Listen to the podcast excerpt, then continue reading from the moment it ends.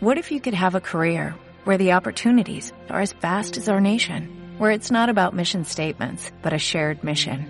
At U.S. Customs and Border Protection, we go beyond to protect more than borders, from ship to shore, air to ground, cities to local communities. CBP agents and officers are keeping people safe.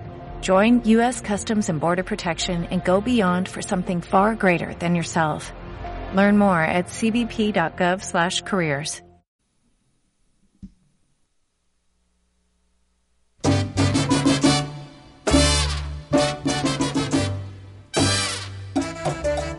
Buenas tardes, son las 2 y 41 de la tarde y estamos aquí en Incel Radio con este programa cultural para nuestros oyentes para que se orienten más y aclaren conceptos. En esta oportunidad hablaremos sobre las, las emisoras comunitarias o radiodifusión sonora comunitaria. No me encuentro solo, me encuentro con Vladimir, el profe Blacho, que nos va a estar eh, dando más, más información. Vladimir. Buenas tardes para todos. Eh, sí, Sebastián, eh, vamos a hablar un poco acerca de las emisoras comunitarias. Tuve el gusto, el placer de estar en una de ellas y la verdad que es muy chévere de qué trata esta emisora, cómo se sostiene, qué programas ve y cómo hace para que la radiodifusión pues sea escuchada a través de ellos. Bueno, más adelante nos vamos con toda esa información. Aparte me encuentro con Valentina, que nos va a hablar sobre la historia de estas emisoras. Valentina, ¿cómo estás? Hola, bien, gracias. Buenas tardes. La historia de la radio comunitaria en Colombia nace a finales de la década de los 70 y a principios de los 80 con los programas educativos que buscaban impartir conocimientos básicos en las zonas donde no habían ni escuelas ni otras formas de educación. Bueno, muchas gracias Valentina. Más adelante vamos con más información. Y me encuentro también con Felipe, que nos va a hablar también sobre las emisoras comunitarias. Felipe, ¿cómo estás? Sí, muy buenas tardes a todos. Vamos a hablar hoy sobre qué debe hacer una o un ente regulador para, para obtener una licencia. Ok, Felipe, muchas gracias. Y sin más que hablar, pues empecemos con este programa.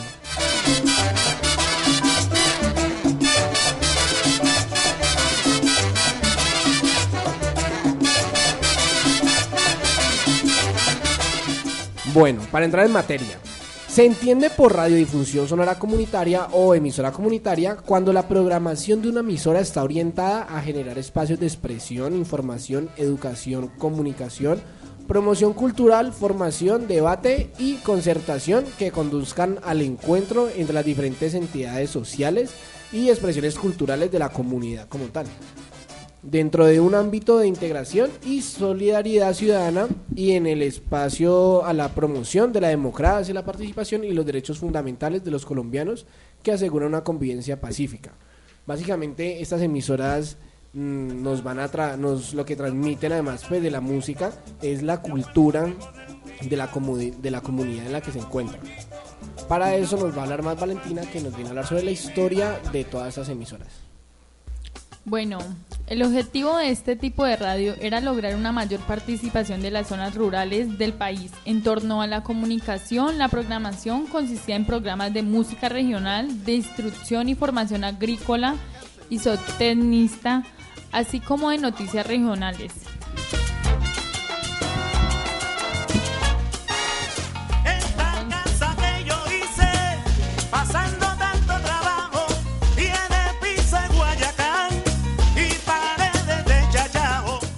Bueno, muchas gracias Valentina. Felipe nos va a hablar un- ya acerca, ya hablamos de la historia, de qué significa.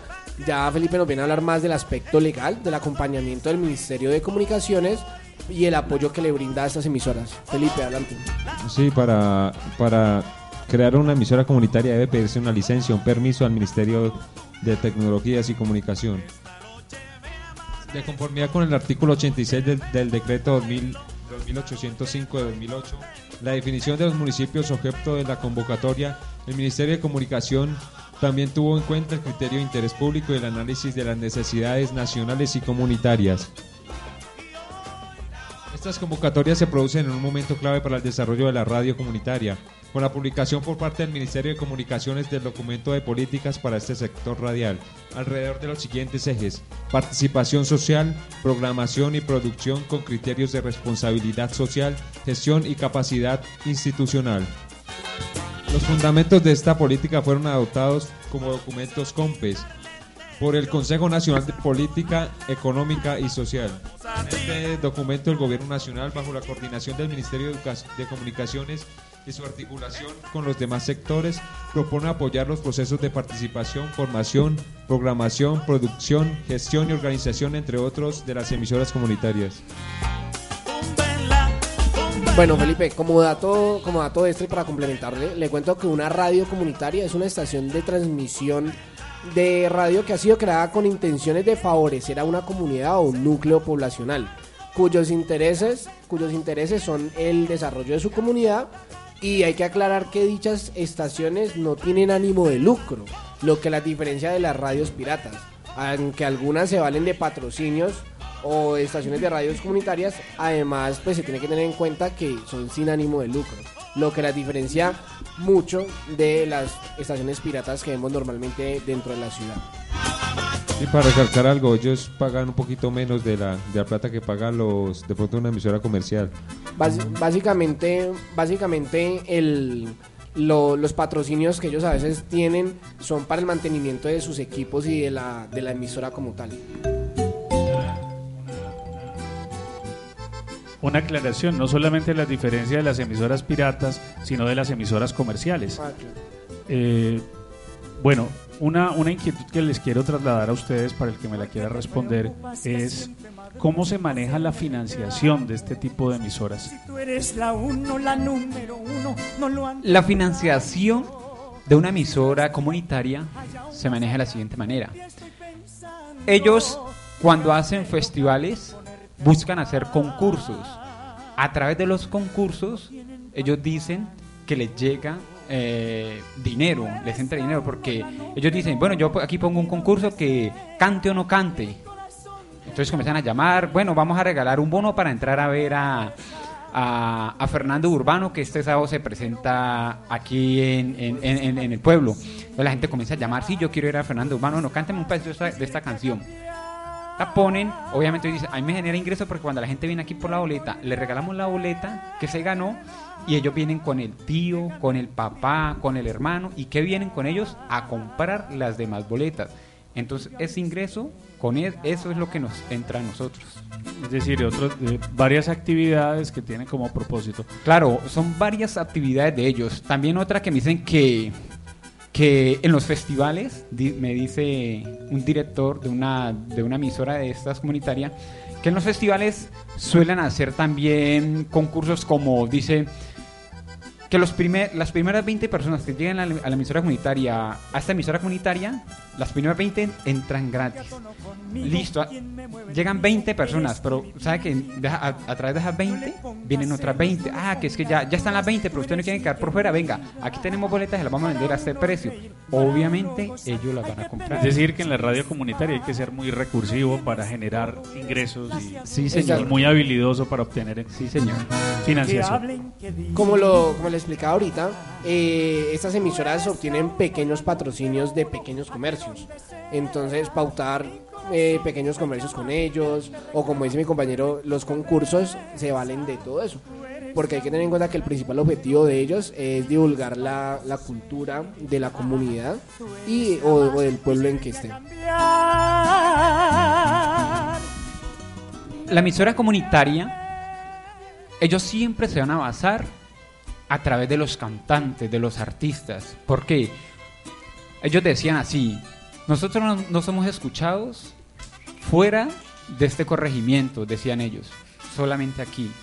Pero gracias a Dios, con estos recursos obtenemos algún ingreso pues para nosotros. Y yo, como dice usted, profesor, yo creo que eso muy bien porque utiliza ¿no? la inteligencia. Bueno, vamos a hacer este concurso para que la gente llegue. La malicia indígena. La malicia indígena, sí, señor. Yo no sé. Bueno, desde, su- desde sus inicios la radio comunitaria ha tenido muchos obstáculos para desarrollarse ello, de ellos debido a la, epo- a la poca inversión económica que recibe el sector privado y público. Su historia no cuenta con muchos registros, a, que, a pesar de que sí han hecho, est- han hecho estudios por parte teóricos de la comunicación que ven en este tipo de radio la esencia de la emisión radiofónica. por amor. Buscaré ocultar mi pena, aunque sufra mi condena, pero hoy me he dado cuenta Bueno, para todos nuestros oyentes, eh, nuestro compañero el profe Lacho tuvo la oportunidad de ir a una emisora comunitaria, la cual se llama Placer Estéreo, que 95.9 FM, que es una emisora comunitaria de Cerrito Valle. Entonces, eh, Blacho les va con- nos va a contar y les va a contar a todos nuestros oyentes cómo le fue, cómo fue la experiencia y cómo lo trataron por allá, profe. Claro que sí. Eh, en primer lugar, ellos son muy prevenidos. Cuando yo llegué, lo primero que me dijeron, ¿usted tiene alguna credencial que lo acredite que está estudiando locución? Obviamente yo tenía el carnet, le dije, sí, mire, ah, listo, le vamos a la entrevista. De una, me dijeron. Y, y pues bueno, hice un audio y vamos a escuchar un poco que el director, don Jairo Ceballos, me explicó acerca de cómo se sostienen los programas que presentan y cómo nació esa emisora. Es el placer, pero el placer pertenece al municipio de Cerrito Valle. Entonces, sin más preámbulo, vamos a escuchar el audio que les traje. Cómo duele, cómo duele un corazón. Muy buenas noches para todos. Nos encontramos aquí en la emisora Placer Estéreo 95.9 FM, emisora comunitaria de la Fundación de Integración para el Desarrollo del Placer Cerrito Valle. Nos encontramos con el señor Jairo Ceballos, el director de la emisora. Muy buenas noches, don Jairo. Muy buenas noches, Vladimir. Eh, bienvenido aquí a la emisora Placer Estéreo. Es un gusto tenerlo por acá. Ok, muchas gracias, don Jairo. Don Jairo, eh, quiero hacerle unas preguntitas para ver cómo funciona una emisora comunitaria. Sí, claro, con mucho gusto, Vladimir. Para eso estamos, para servirle a nuestra comunidad y a todos los visitantes que, que a diario llegan a nuestra emisora. Muy bien, don Jairo. Don Jairo, eh, ¿cómo funciona una emisora comunitaria? Bueno, la emisora comunitaria funciona eh, en unos horarios específicos. Eh, en el caso de Placer Estéreo, la tenemos trabajando en las tardes y en semana. Los fines de semana estamos trabajando, eh, por decir algo, el día sábado de 8 a 6 de la tarde y el día domingo de 8 de la mañana a 7 de la noche. Muy bien, don Jairo. Don Jairo, eh, la emisora comunitaria, eh, ¿cómo se financia?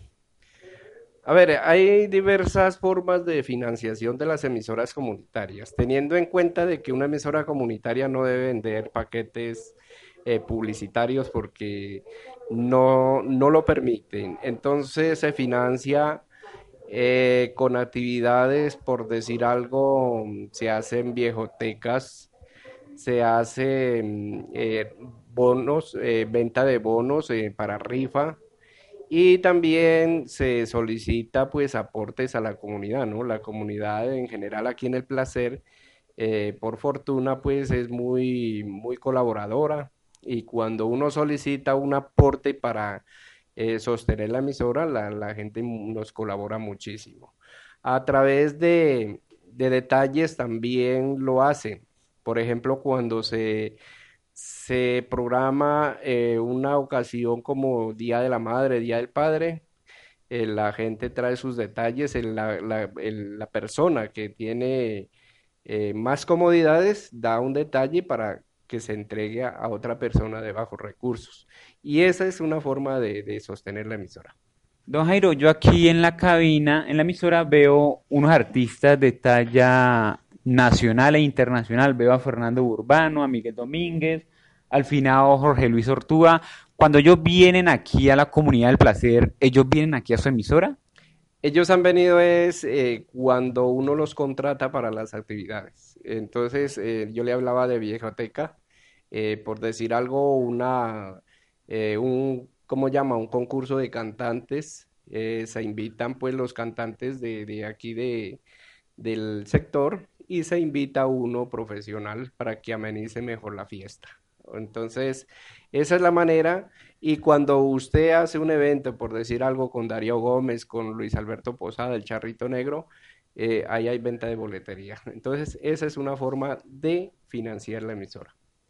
Muy bien, don Jairo. Don Jairo, eh, ¿qué requisitos debe cumplir esta emisora? Los requisitos que debe cumplir una emisora es que esté, pues, una emisora, pues, como tal, eh, bien estructurada, debe tener eh, un, eh, un registro de- del Ministerio de Comunicaciones. En este caso, la emisora está manejada por, por una fundación, como, como usted lo anunció en un comienzo, y esa fundación es la que trabaja para sostener la emisora y de esa manera. Ahora, nosotros aquí en El Placer, la emisora es muy local. Por decir algo, Bueno, llegó la hora de la verdad.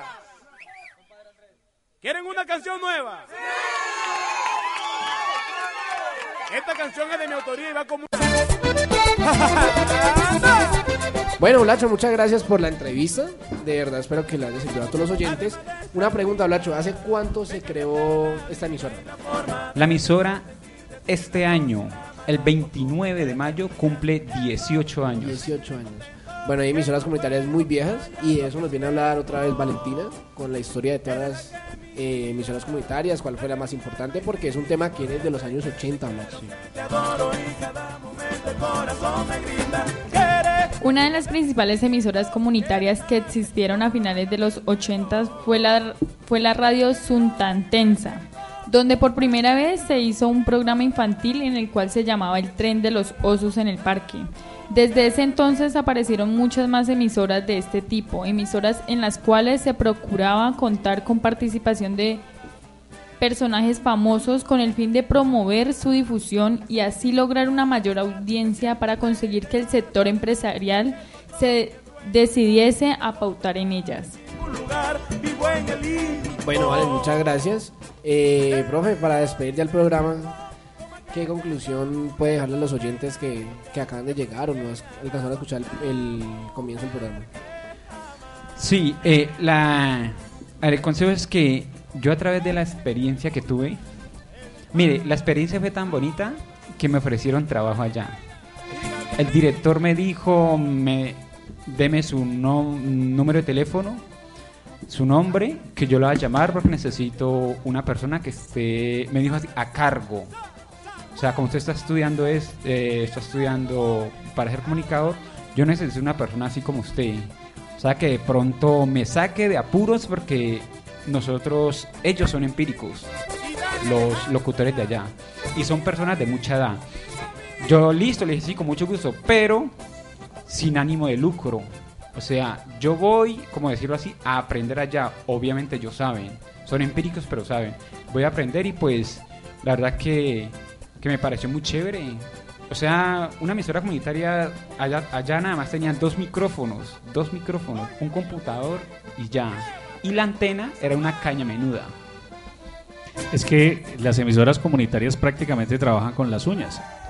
Y buena parte del personal, especialmente locutores, inclusive la parte técnica, la manejan personas de la misma comunidad. Entonces el señor que tiene el restaurante en la Plaza del Pueblo, la señora que es profesora en la escuela, no hay realmente gente capacitada para los medios de comunicación. Por eso es una oportunidad interesante la que se le plantea a usted, Vladimir. Sí, el director, el señor Jairo Ceballos, me dijo, ¿puedo contar con usted? Y le dije, sí señor, cuente conmigo que aquí estaré. Me dijo, voy a llamarlo esta semana porque necesitamos tener una persona porque viene un artista a la discoteca Caña Dulce.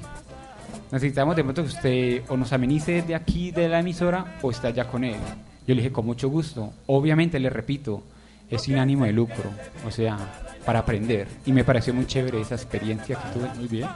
Ya nos contará cómo le va en esa experiencia si decide aceptarla. Eh, Bueno, para culminar el programa, dos puntos claves que creo que son los más importantes. Eh, el primero para tener en cuenta es que eh, las emisiones comunitarias son sin ánimo de lucro. El segundo punto es que... ¿Qué quiere decir exactamente sin ánimo de lucro? No, déjame que me responda el coordinador del programa. sin ánimo de lucro es que no, no primero al, al- al equipo de trabajo no les, no les están pagando. O sea, cuando una, una empresa... O sea, es eh, gratuito.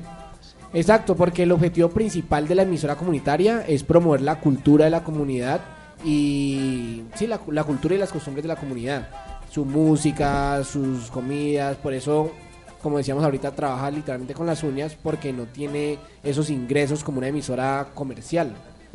Eh, básicamente eso es lo que quiere decir la siendo de lucro. Eh, sin ánimo de lucro significa que no puede generar ganancias y los dineros que produzca se tienen que invertir en la misma emisora.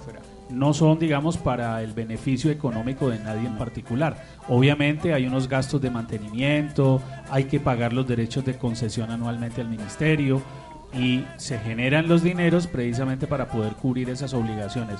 Pero nadie se puede enriquecer con una emisora comunitaria. Para no esa es la pagar finalidad. Bueno, fue un placer estar en el programa aquí con ustedes, profe Blacho, Felipe Valentina. Espero que haya sido muy útil la información para nuestros oyentes. Y siendo las 3 y 1 de la tarde, damos por finalizado nuestro programa aquí en Istel Radio.